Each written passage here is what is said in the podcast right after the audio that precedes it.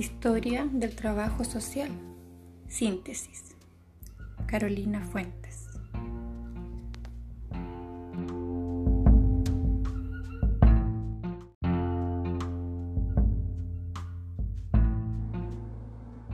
Lo más importante del módulo fue conocer los tipos o formas de asistencia social en la Edad Media, como la asistencia natural y selectiva.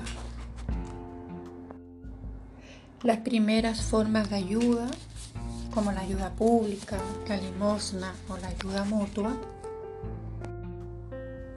comprender que en la Edad Media la ayuda estaba a cargo de las órdenes religiosas.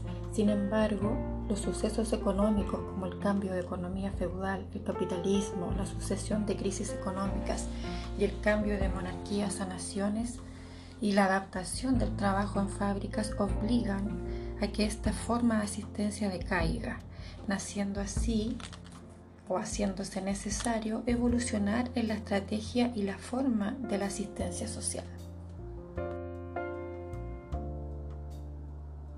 Entender como eje fundamental de los orígenes de nuestra profesión a la pobreza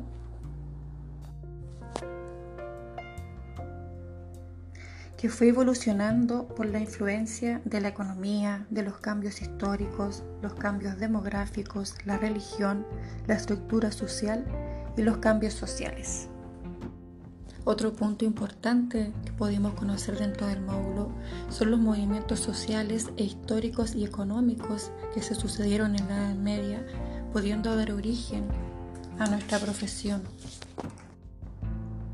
como el cambio de economía feudal, los gremios o sindicatos, la revolución industrial, dando origen a la cuestión social, donde el racionalismo se impone en la generación de conocimientos y hace requerir personas fuera de la esfera religiosa con carácter práctico y científico que generen estrategias y formas de asistencia social eficientes y eficaces en dar respuesta a los más necesitados.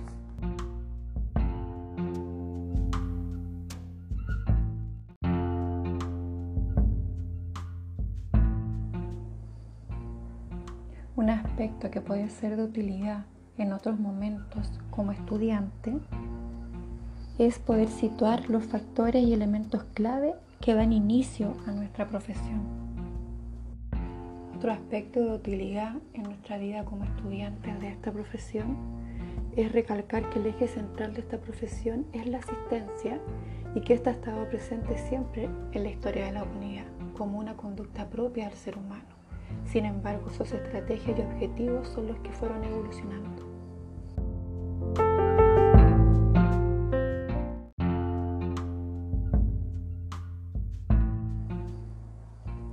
Considero que los contenidos que deben ser profundizados son los escritos que dan cuenta de la constitución de formas de reglamentación de la ayuda a los más necesitados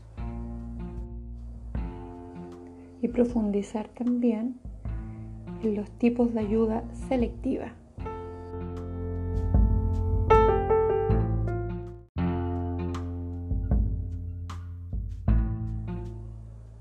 Podemos encontrar más información sobre esta temática en los sitios como Google Académico, en los apuntes de nuestro portal como instituto,